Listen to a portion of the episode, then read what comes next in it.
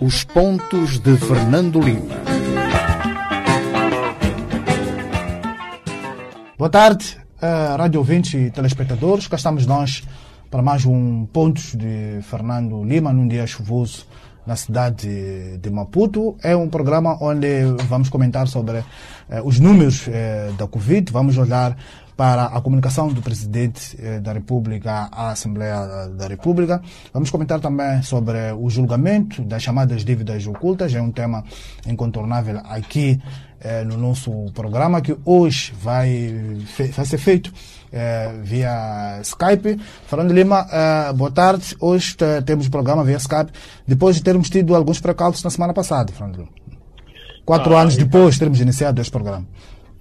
Exatamente. É assim, uma pessoa não. As doenças eh, atacam-nos quando menos eh, esperamos e apesar de todos os esforços que fizemos na, na sexta-feira, mesmo ao longo do fim de semana, não foi possível eh, contornar. Devo, devo dizer que estou em, em recuperação, o que permitiu estarmos a gravar hoje, hoje o programa mas eh, pronto, são, são uh, imprevisíveis que acontecem. O, que é fantástico é que eh, ao fim de, de, de quatro anos uh, esta foi a única uh, incapacidade que tivemos de fisicamente fazermos o nosso programa. Muito bem, uh, Fernando Lima também estamos a iniciar o nosso programa na semana em que morreu o coronel eh, Sérgio Vieira, uma das figuras eh, eh, controversas do Partido Frelimo, mas que sempre se colocou do lado daquela Frelimo mais ortodoxa do tempo do regime do Partido Único, Fernando Bem, uh, é assim, uh, eu acho que tenho que fazer uma reflexão uh, aprofundada sobre, sobre a personalidade, sobre a personalidade do, do, do, do Sérgio Vieira. Uh, num, de, num determinado momento, uh, eu uh, sempre identifiquei Sérgio Vieira como um dos indivíduos mais uh, stalinistas dentro da, dentro da Frelimo. de qualquer forma, o seu percurso, o seu percurso nos últimos anos eh, sobretudo quando uh, decidiu dar a cara uh, a uma série de questões de fundo, quer no seio da Frelimo, quer no seio da sociedade moçambicana, resgatam esta imagem de grande, de grande ortodoxia. Este é um aspecto que me parece muito importante. O segundo aspecto um segundo aspecto que também me, eh, me parece importante, o Sérgio Vieira e outros, e outros intelectuais da, da, da foram alvo nos, eh, nos últimos anos de, de, de muitos ataques de, de grande baixeza, eh, ataques de, de, natureza pessoal, eh, racista, eh, tentando eh, destruir uma certa imagem de eh, alguns eh, intelectuais que foram uma, uma base de, de suporte ideológico à Frelimo enquanto uh, movimento de libertação. Uh, eu acho que isso mostra uh, a fragilidade ou algumas fragilidades da própria Frelimo, em que para se combaterem uh, ideias, foi necessário uh, fazerem esses ataques, esses ataques pessoais contra um determinado grupo de intelectuais da, da, da, da Frelimo. Uh, quando temos um jornal do regime, um, um, um jornal completamente lambotas como é o jornal Domingo, que se prestou a esse papel uh, de ataque a Jorge Rebelo, a Oscar Monteiro uh, e, a, e, a, Sérgio Vieira, e mesmo aqui em Bragança, que já, já faleceu há, há muitos anos. Isto mostra uh, como determinadas verdades absolutas que nos foram contadas à altura da independência, afinal não eram tão, tão verdades absolutas. O que nos remete para outro aspecto que me parece muito importante, e é necessário sempre questionarmos a história, questionarmos a maneira como nos tentam contar a, a própria, a, a própria história. E isso. E, e questionar, uh, e... questionar a história, Fernando Lima, sem muitos romantismos. Uh, estou a ver o que está a acontecer agora. Com, no, nos, nas primeiras horas, após termos uh, tomado conhecimento da morte de Sérgio Vieira, há muitas leituras romantistas sobre essa figura, Fernando Lima. Claro, uh, e, e, esse também é outro, é outro estilo uh, muito, muito habitual em, em Moçambique. Uma pessoa morre e parece que nós somos acusados de uma, de uma determinada amnésia que não conseguimos ter que não conseguimos ter um espírito crítico em relação à, à pessoa que, que, que aconteceu. Não, não conseguimos ter uma, uma ideia equilibrada sobre um determinado uh, percurso, uh, percurso político. Uh, um último aspecto um último aspecto que acho que é importante referenciar em, em, Sérgio Vieira é que muitas das, muitas das críticas que foram coladas a Sérgio Vieira têm a ver com a sua passagem pelos serviços uh, de segurança e pela forma, pela mão de ferro, conforme Sérgio Vieira dirigiu os os, eh, os serviços de segurança. O, o que é interessante é que outros ministros da segurança conduziram e dirigiram os serviços de segurança, nomeadamente o SENAS, com a mesma mão de ferro e, no entanto, não são alvo das críticas que são dirigidas a, a Sérgio a, Mas, eh, em resumo, um, eu acho que uh, há um lado muito interessante de, de, de, de Sérgio Vieira e que foi glossado sobretudo nas suas intervenções públicas através dos, uh, através dos média, nomeadamente na, na, na, televisão, que são contributos muito importantes sobre a história de, de Moçambique e sobre a história da, da, da Frelimo. Isso deve ser tudo visto em contexto com uh, todos os seus outros desvios de, de e derrapagens de, grande, de grande ortodoxia. Muito bem, uh, Fernando antes de entrarmos para os temas que alinhamos para, para o programa de hoje, vamos ao seu tema uh, de semana, que é caos na fronteira comercial de São Garcia. Uh, eu trouxe, uh, trouxe este tema à, à colação porque eu acho inconcebível o que se está a passar na fronteira, na fronteira entre Moçambique e África do Sul. E não estou a falar, não estou a falar da fronteira, a chamada fronteira turística, a fronteira onde moçambicanos e pessoas de outras nacionalidades eh, usam para eh, ou ir de, de Moçambique para a África do Sul, mas sobretudo virem da África do Sul para Moçambique porque vêm passar as festas com as suas famílias ou porque vêm passar férias a Moçambique. Eu estou a falar da fronteira, da fronteira comercial.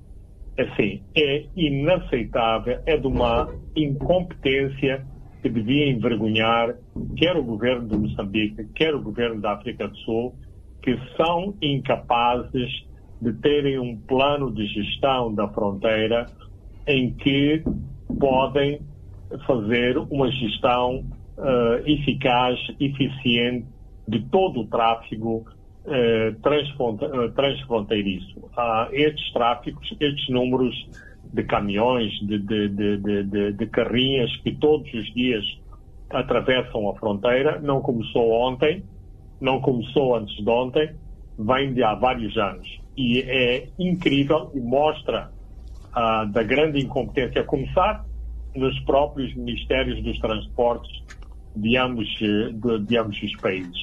Mas, ao nível mais global, da própria incompetência dos dois governos em resolverem, em resolverem este tipo de problemas. E assim, no fim do dia, o questionamento é muito, é muito claro.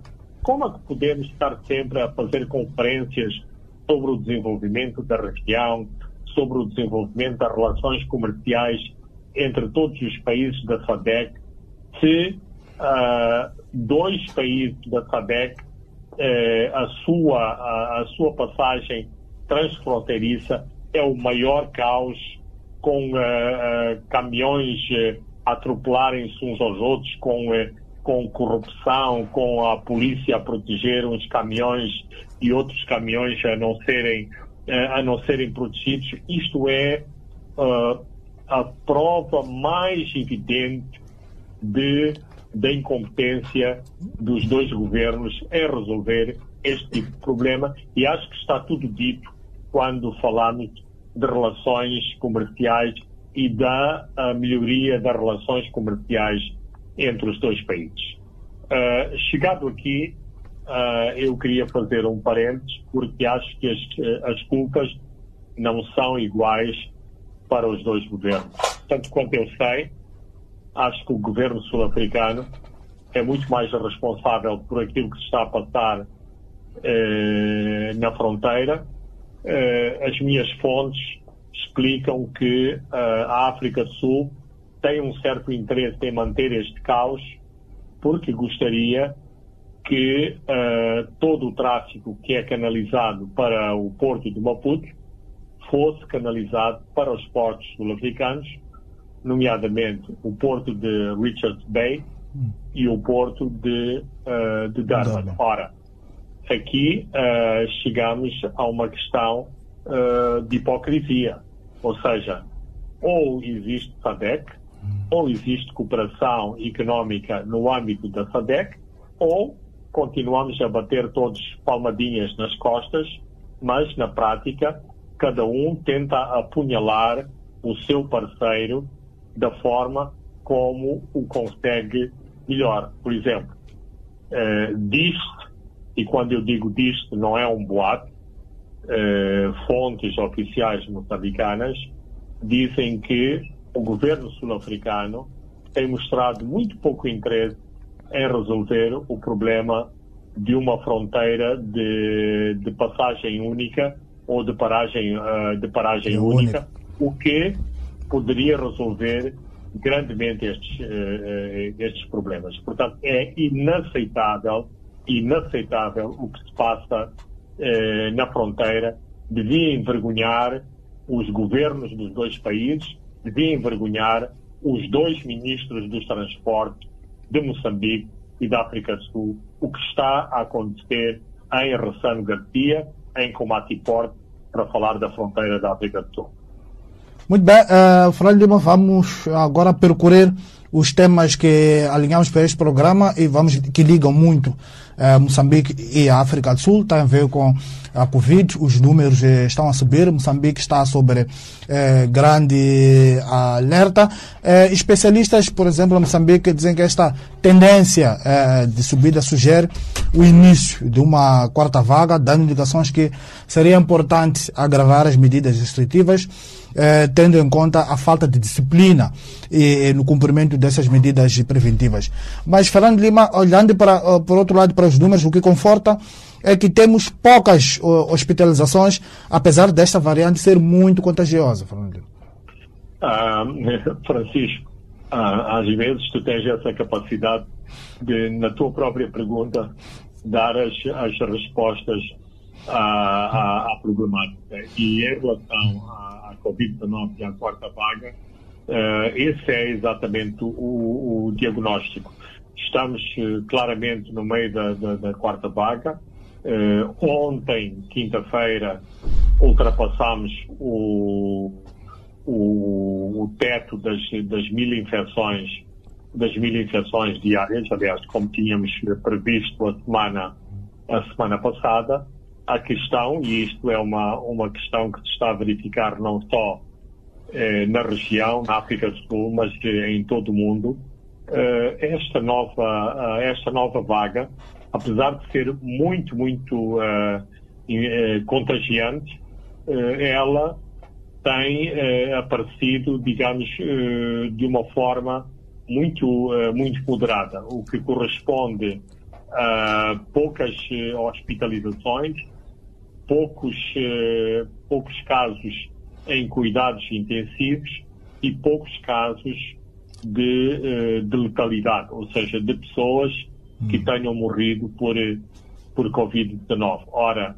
neste, neste quadro, e tal como uh, muitos países começam hoje uh, a reagir, a levantar uh, restrições à circulação de pessoas e bens, à, à circulação das companhias aéreas internacionais entre os, entre os vários países, para não prejudicar mais o hum. tecido económico dos países, e sobretudo países como, uh, como Moçambique, não parece de todo que seja, uh, que seja prudente uh, aumentar, aumentar o, o nível de, de, de, restrições, sobretudo uh, nesta quadra muito particular que estão as festas e que teria uma grande confrontação confrontação com, eh, eh, com a população. De qualquer forma, é bom que, que todos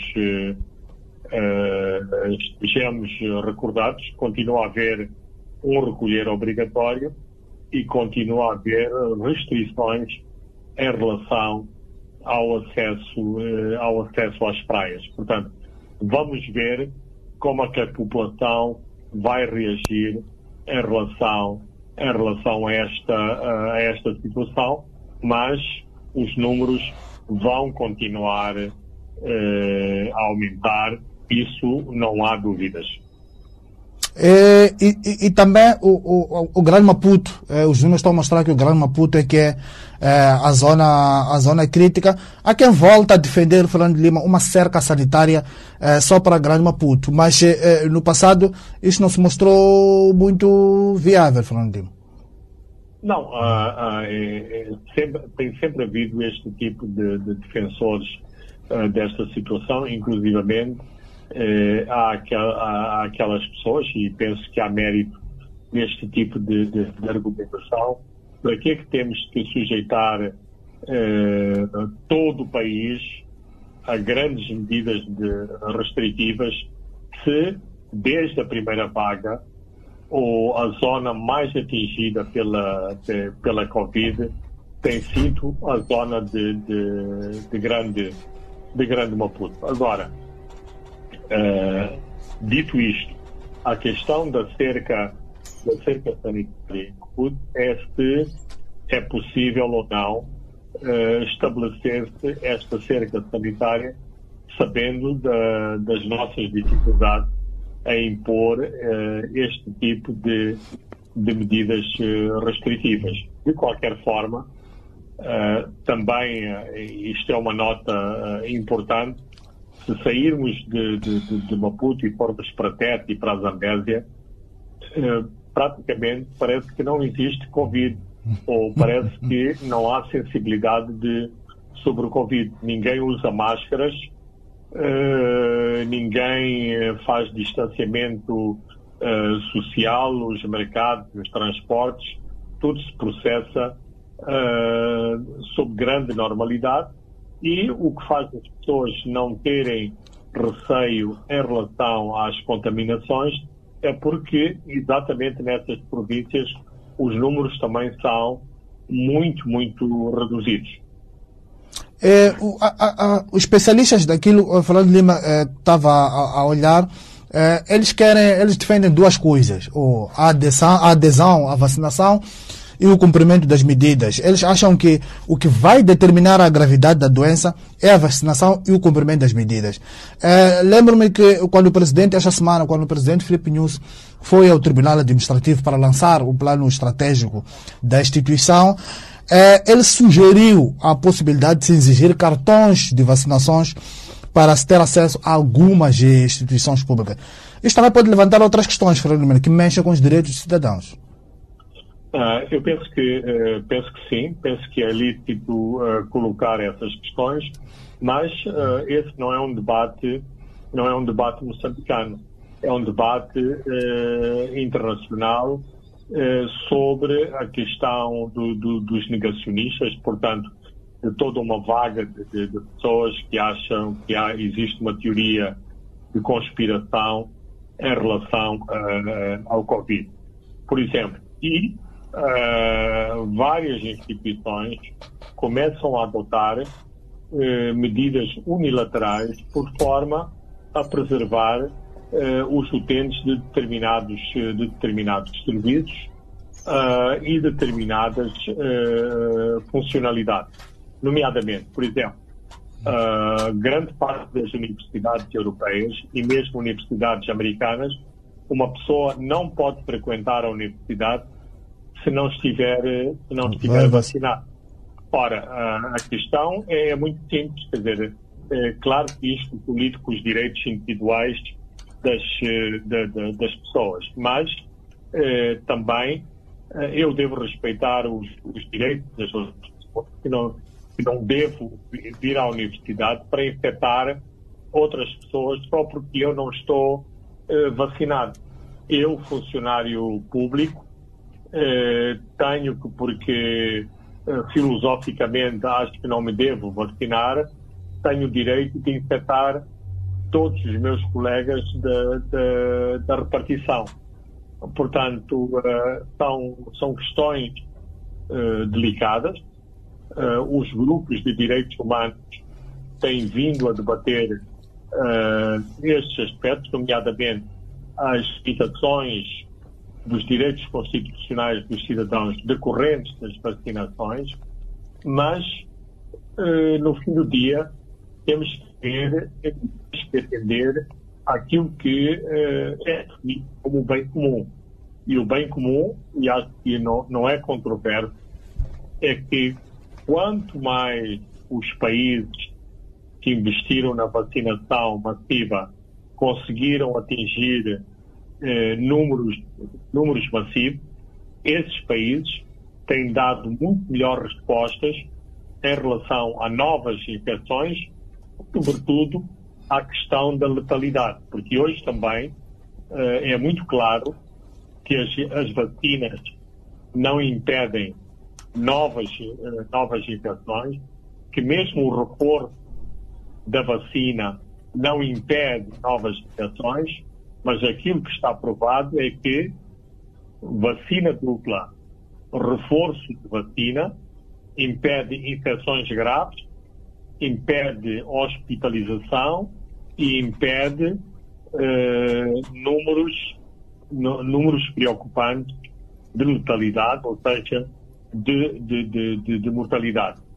Uh, Moçambique, por exemplo, nos últimos, uh, no último mês, tem recebido vários milhões de, de vacinas. espero que as autoridades sanitárias façam a melhor gestão destes números massivos de vacinas que têm sido recebidas, para que, de facto, haja um número muito grande de moçambicanos vacinados e que possamos resistir melhor à, à, à pandemia, embora continue sem haver uma resposta uh, muito cabal e muito concreta porque é que o continente africano, de algum modo, tem passado ao lado de infecções massivas de Covid-19. É, só voltando um pouco para esta questão de acesso às instituições públicas é, mediante a apresentação do cartão, é, o que se coloca aqui, é, falando de sobretudo para o caso é, moçambicano, é que não temos vacinas suficientes. Ninguém pode ser impedido um, um direito porque não foi dado o que não tem, Fernando Lima. Bem, ah, Francisco, isso é controverso mas uh, não é tão não é tão verdadeiro. Uh, hoje todos os centros urbanos moçambicanos têm um grande número de vacinas em estoque e, portanto, claro que isto é uma é uma uma há uma questão aqui de, de, de desigualdade em relação a, em relação a, a, aos meios rurais, mas nos centros urbanos há vacinas suficientes para inocular uh, grande parte da população da, da, da população urbana e se, e se quisermos, aquilo que nós assistimos é que uh, os centros de vacinação uh, andam vazios porque há vacinas disponíveis e não há utentes para receberem a vacina.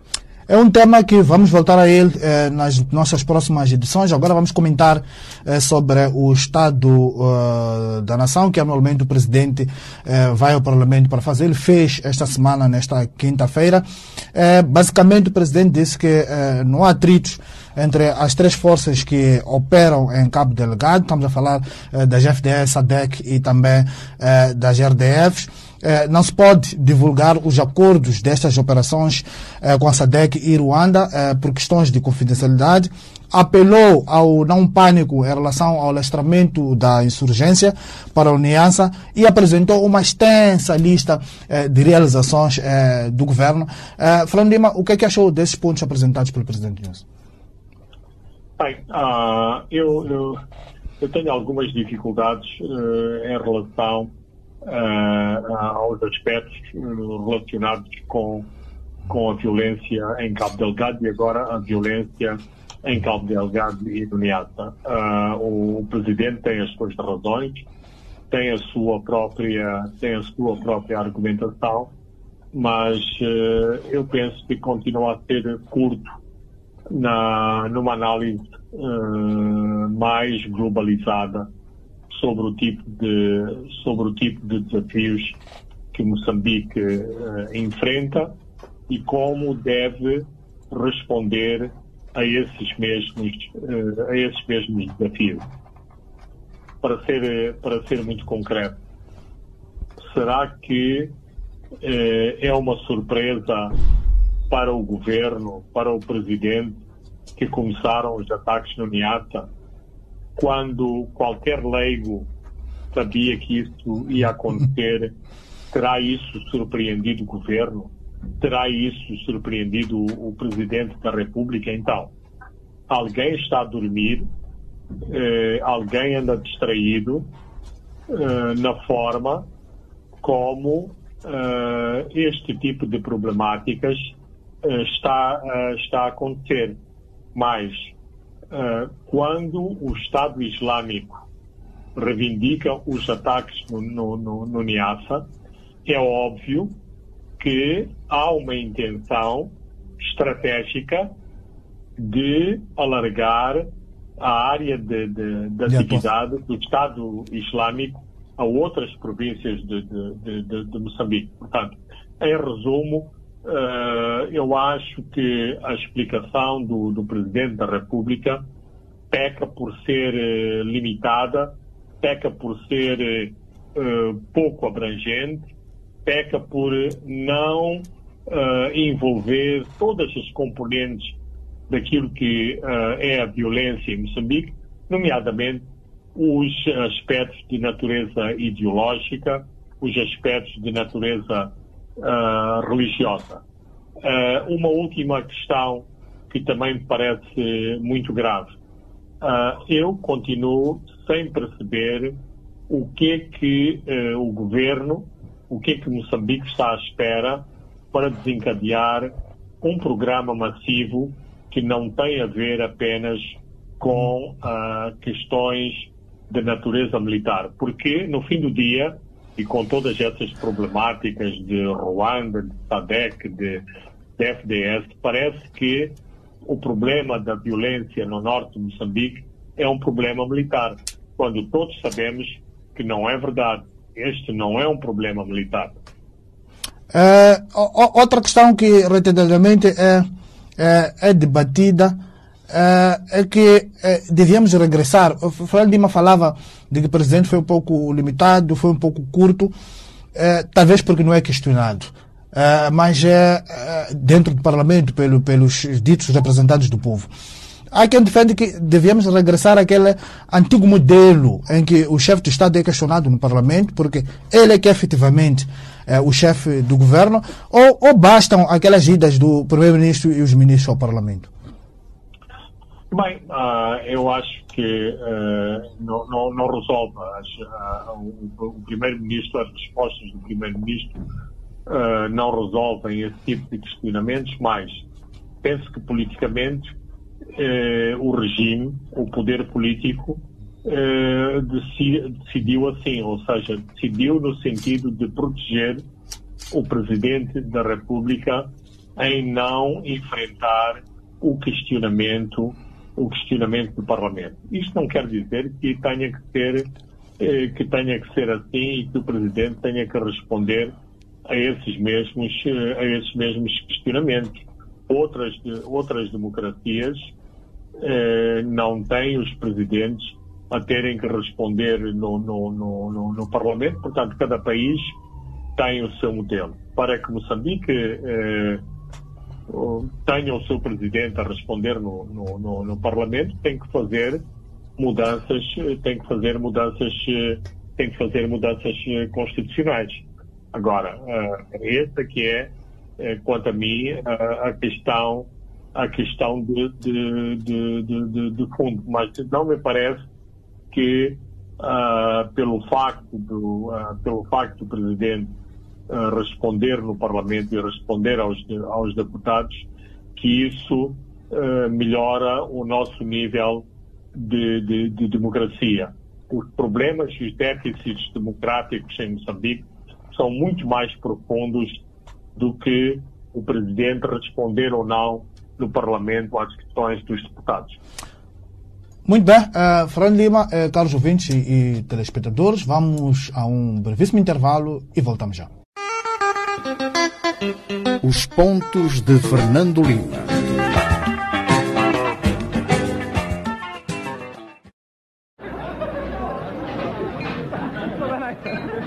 Samuel, estás com ar muito feliz. Hum, a Marta está a tratar-te bem. Marta? Não. É Vanessa. Ai, a Vanessa. Vanessa? Epa, desculpa.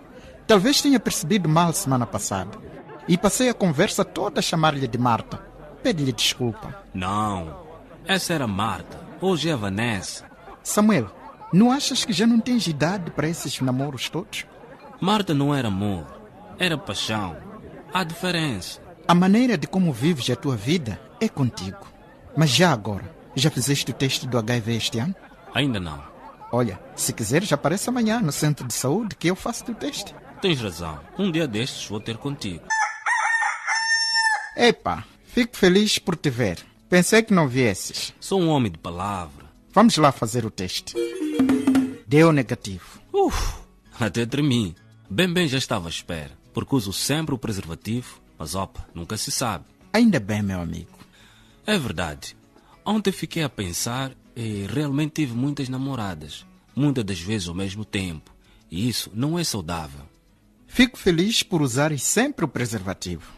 Mas por teres muitas parceiras, estás a colocar-te numa situação de risco, a ti e a elas. Já está na altura de parar para pensar na tua vida e o risco que corres. Vai ao centro de saúde mais perto e peça para fazer o teste do HIV. O teste e o tratamento estão disponíveis em todos os centros de saúde e não se paga nada. Lembre-se que a sua saúde depende de si. Ministério da Saúde. O nosso maior valor é a vida.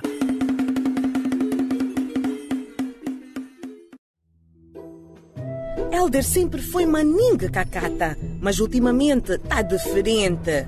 Ah, deixa que eu pago. Malta, hoje o almoço é por minha conta. Querido, tão bonitos aqueles brincos. Compras para mim? Claro, meu amor. Deixa comigo. Não foi o Helder que deixou de ser cacata. São as promoções do Standard Bank que estão cada vez melhor.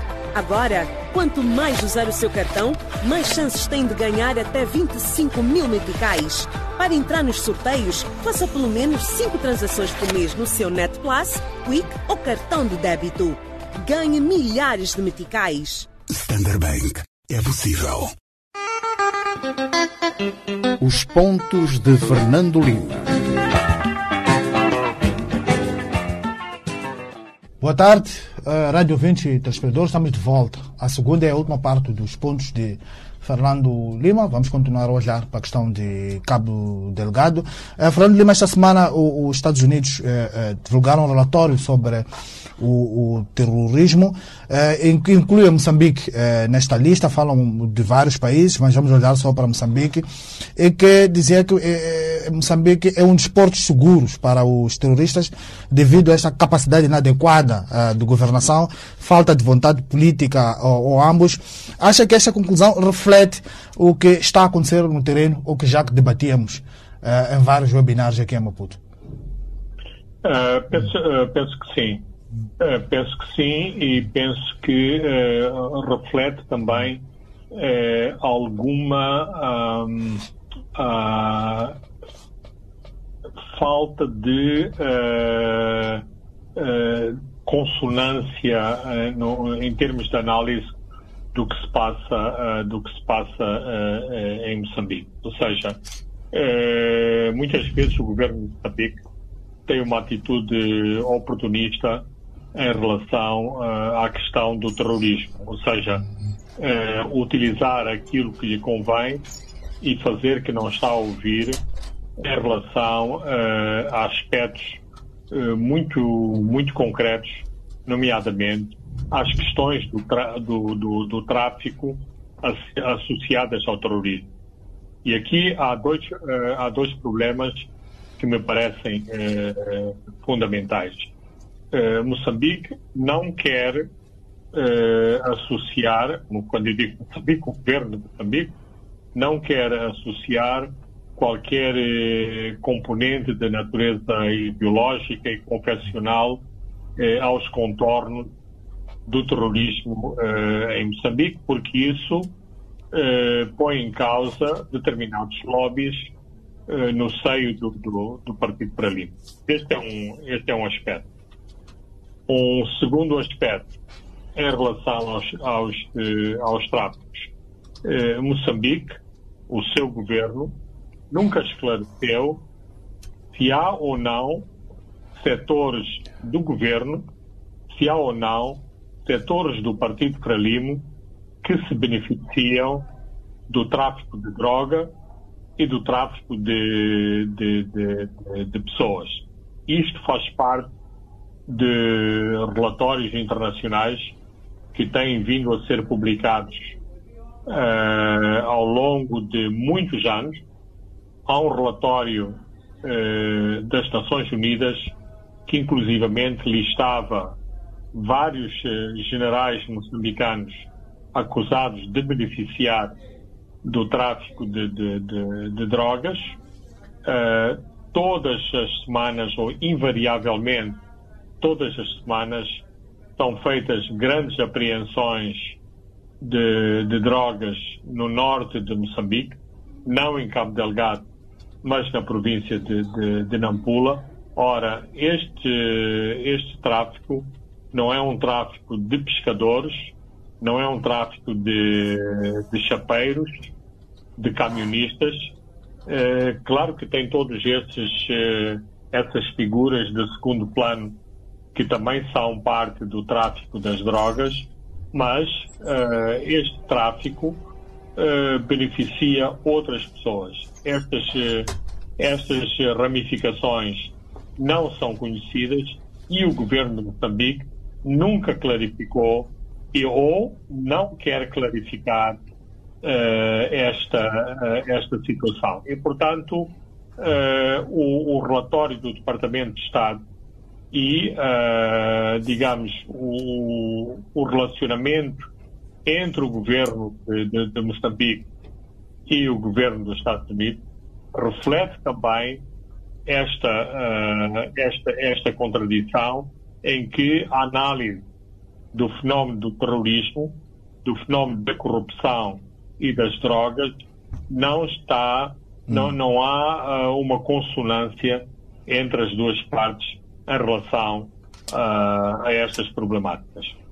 Olhando para um outro ângulo do que está a acontecer agora em Cabo Delgado, falando Mina, falando Lima, eh, com a dispersão em Cabo Delgado, na Zambésia, têm sido identificadas movimentações eh, de insurgentes na região de Pebane, eh, no litoral. Há, uma deslocação que, que está se processado pelo mar, navegando ao longo da costa.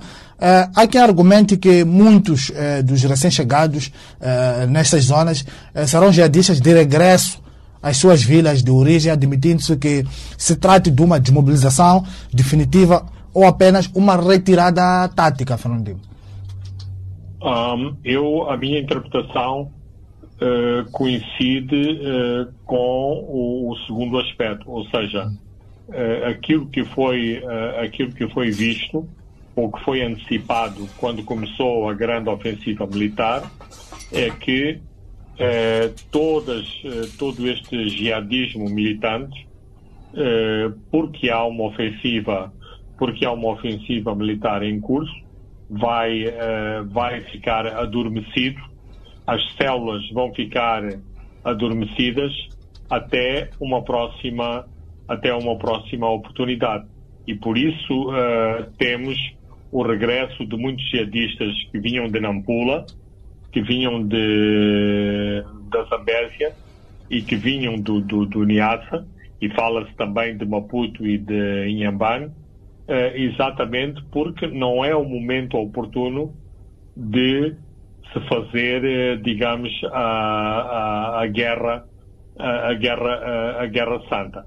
Isto não, não, não é nada que não tivesse sido previsto, mas uh, em vários contactos da, das celas jihadistas com a população de Nangad, há vários meses, uh, era explicado à população que uh, o Ansuar al-Suna estava uh, em recuo estratégico e que mal as forças estrangeiras uh, voltassem, uh, se retirassem de Moçambique, Ansuar al-Suna voltaria, voltaria de novo a atacar, que não havia nenhuma contradição entre a Ansuar al-Suna e as forças estrangeiras que atuam em, em Moçambique, a questão era a confrontação com o exército de, de, de, de, Moçambique e, portanto,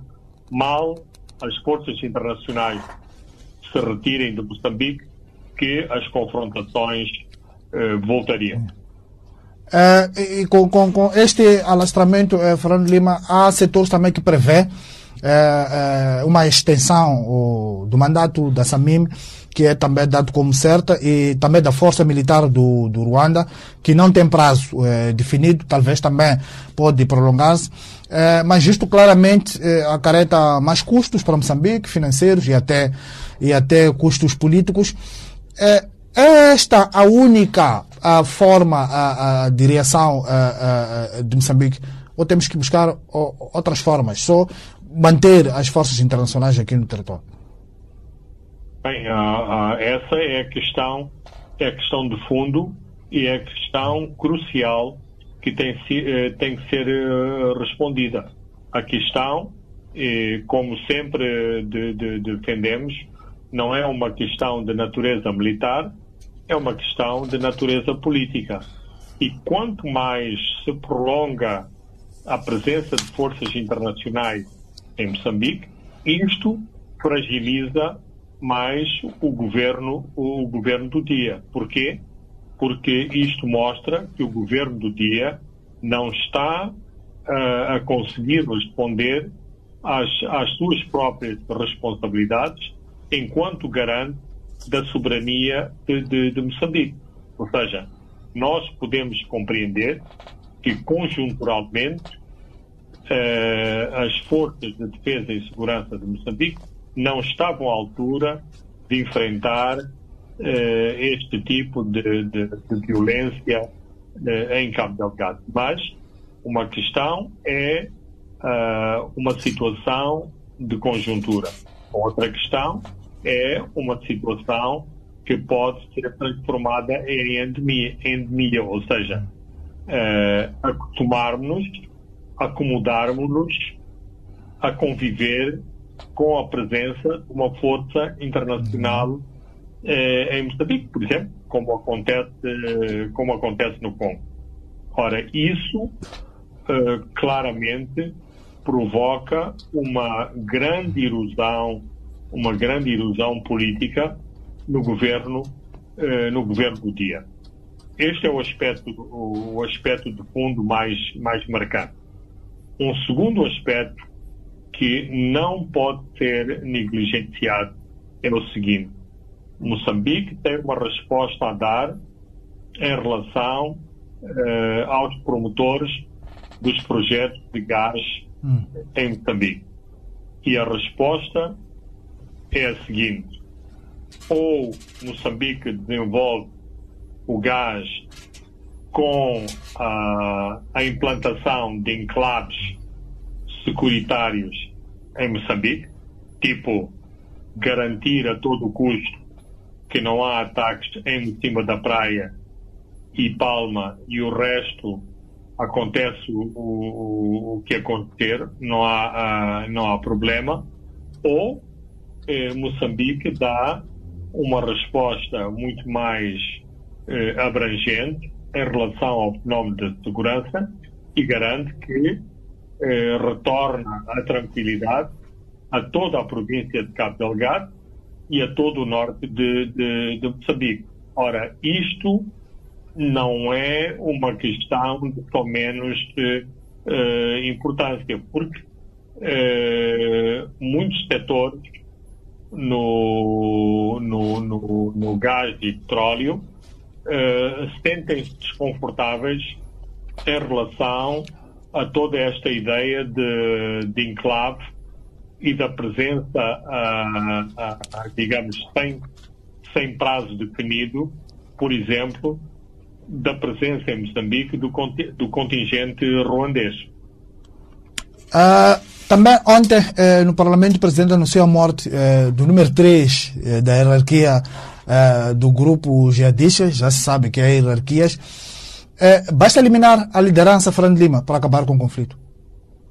Não, de, de modo algum. E, e isto é, ah, é completamente irrisório pensar-se pensar em, tal, eh, em tal coisa. A, a própria, a própria natureza do, do movimento insurrecional não tem a ver com lideranças, não tem a ver com chefes, tem a ver com, com convicções, com uma ideia de defesa de determinados eh, combates, eh, lutas, eh, e, portanto, se é eliminado o número 2, o número 1, um, o número 4, o número 5, certamente que amanhã eh, vão surgir outros líderes com as mesmas eh, capacidades que os líderes que foram eliminados. Aliás, isto é muito parte da, da, da, da filosofia eh, jihadista. Não, não, não, os líderes não são, não são muito importantes porque a ideia que move a, a, a jihad é uma ideia eh, mais coletiva, mais abrangente e que não depende de, de pessoas. Muito bem, eh, é um tema também a aprofundar nos próximos programas. Aliás, é um tema incontornável aqui eh, nos pontos de Fernando Lima. Eh, vamos comentar a audição de Maria Isaltina Lucas. O tribunal já ouviu esta declarante, que é antiga diretora do Tesouro, na altura em que foram concedidos avales do Estado para as chamadas, para, essas três empresas. Fernando Lima, esta era uma audição que era guardada, era com alguma expectativa, dado o papel que eh, a Isaltina Lucas desempenhou neste processo, sobretudo na concessão dessas garantias, mas eh, aparentemente a audição pariu um rato, Fernando Lima. Teve a mesma percepção? Ah, ah, eu penso que sim, eh, e- mas acho que é preciso elencar eh, alguns aspectos para compreender do porquê da grande frustração eh, em relação aos elementos que Isaltina Lucas podia ou não podia eh, trazer eh, ao tribunal. Depois do incidente da, da contratação de Isaltina Lucas para a preparação do orçamento, se não me engano, de, 2000, de 2020, por parte do gabinete de, de, de Agostinho Carlos do, do, do Rosário, uh, para mim é claro que uh, Isaltina Lucas não é uma pessoa qualquer e que, não obstante uh, essa imagem uh, beliscada da antiga diretora do, do, do Tesouro, que ela uh, é protegida pelo, pelo atual governo. Não é por acaso, e este é outro detalhe, que quando Carlos Agostinho do Rosário teve que ir a Washington falar com o FMI, levou Isaltina Lucas como a sua ajuda de memória em relação às dívidas ocultas. Estamos a falar de abril de 2000, uh, 2016. Uh, um, terceiro, uh, um terceiro aspecto, e, é, e, é isto não está, não, não está também clarificado, é uh, Jean Bostani, em Nova York, e a propósito dos, da senhora Três Beijos, elencou uh, pagamento a Exaltina Lucas no valor de 3 milhões de dólares. Tanto quanto julgo saber, uh, estes 3 milhões de dólares ainda não foram uh, completamente rastreados pela Procuradoria-Geral da República.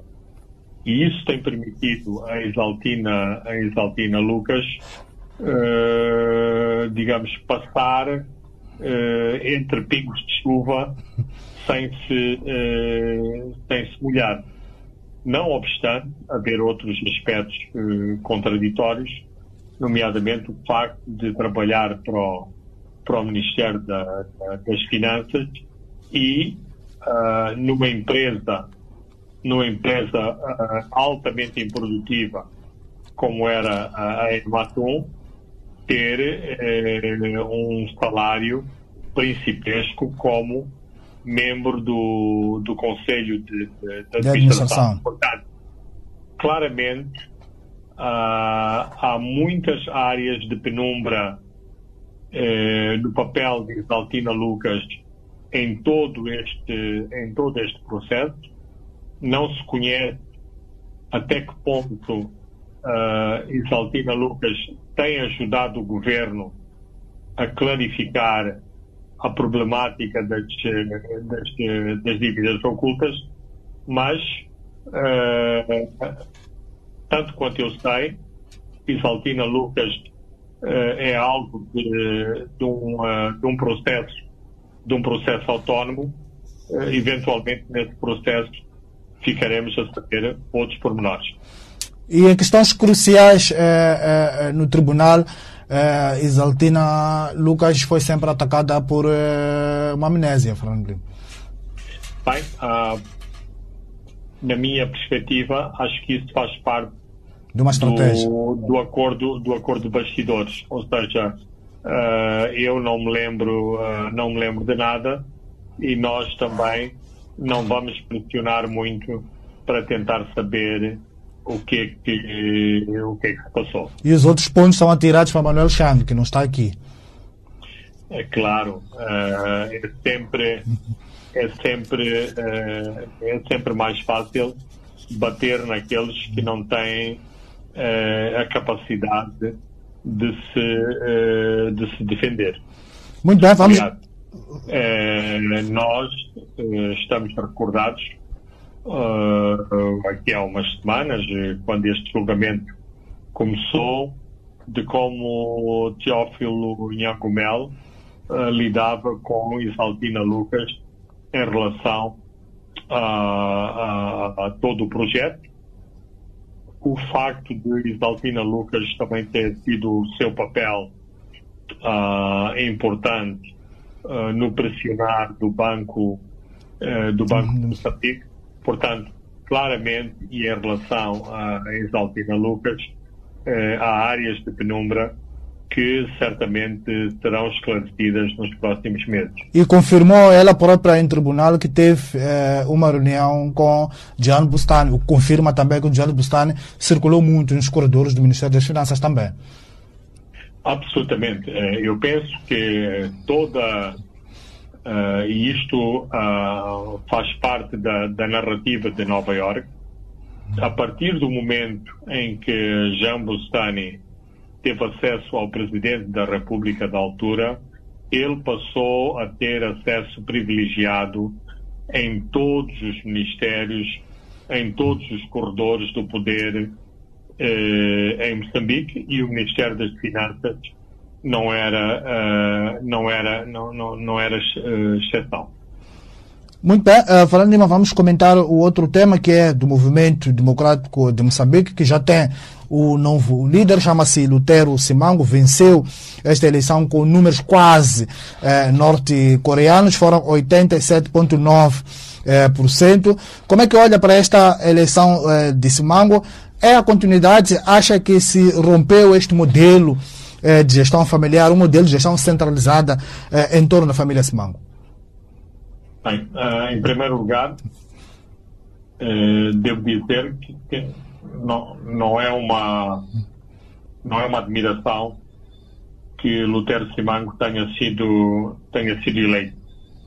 Uh, seria admiração que figuras de terceira linha, tipo José Domingos ou, ou Silvério Ronguan, assumissem a liderança do, do MDM.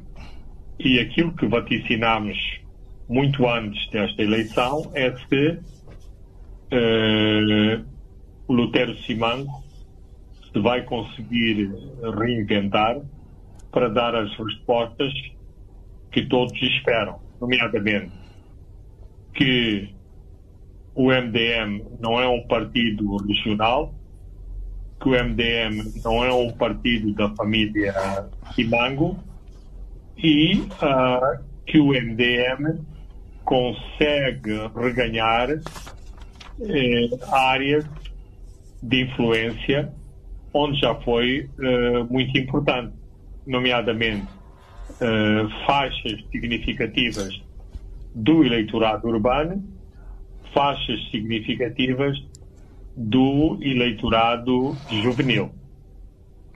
Uh, e, e, também houve um incidente uh, uh, no, no, no, processo eleitoral em que o atual secretário-geral do partido, Zé Domingos, que também era um candidato presidencial, abandonou a sala por alegadas irregularidades. Não olha para este abandono como um potencial foco para galvanizar uma crise interna dentro do MDM? bem, de, de, de, depende, depende de qual é a força que José Domingos tem no sentido de, de mobilizar uh, esses apoios e de se constituir ou uma dissidência ou um movimento de pressão. Utilizemos como analogia a questão, uh, a questão da Renamo. Uh, num determinado momento, uh, tentou fazer de Elias de Acama exatamente esse fator de pressão sobre a atual liderança de Ossuf Momad. Tanto quanto me é dado a ver, isto não teve qualquer, não teve qualquer efeito de pressão, não deu para negociar uh, influências uh, na direção da, da, da, da, da Renamo e, portanto, no fim do dia, Elias de Lacama teve que se eh, reduzir à sua própria à sua própria dimensão. Portanto, o mesmo acontecerá com uh, José Domingos. Se uh, esse movimento uh, é importante em termos de, de, de debates, isso será isso será sentido ao nível do MDM.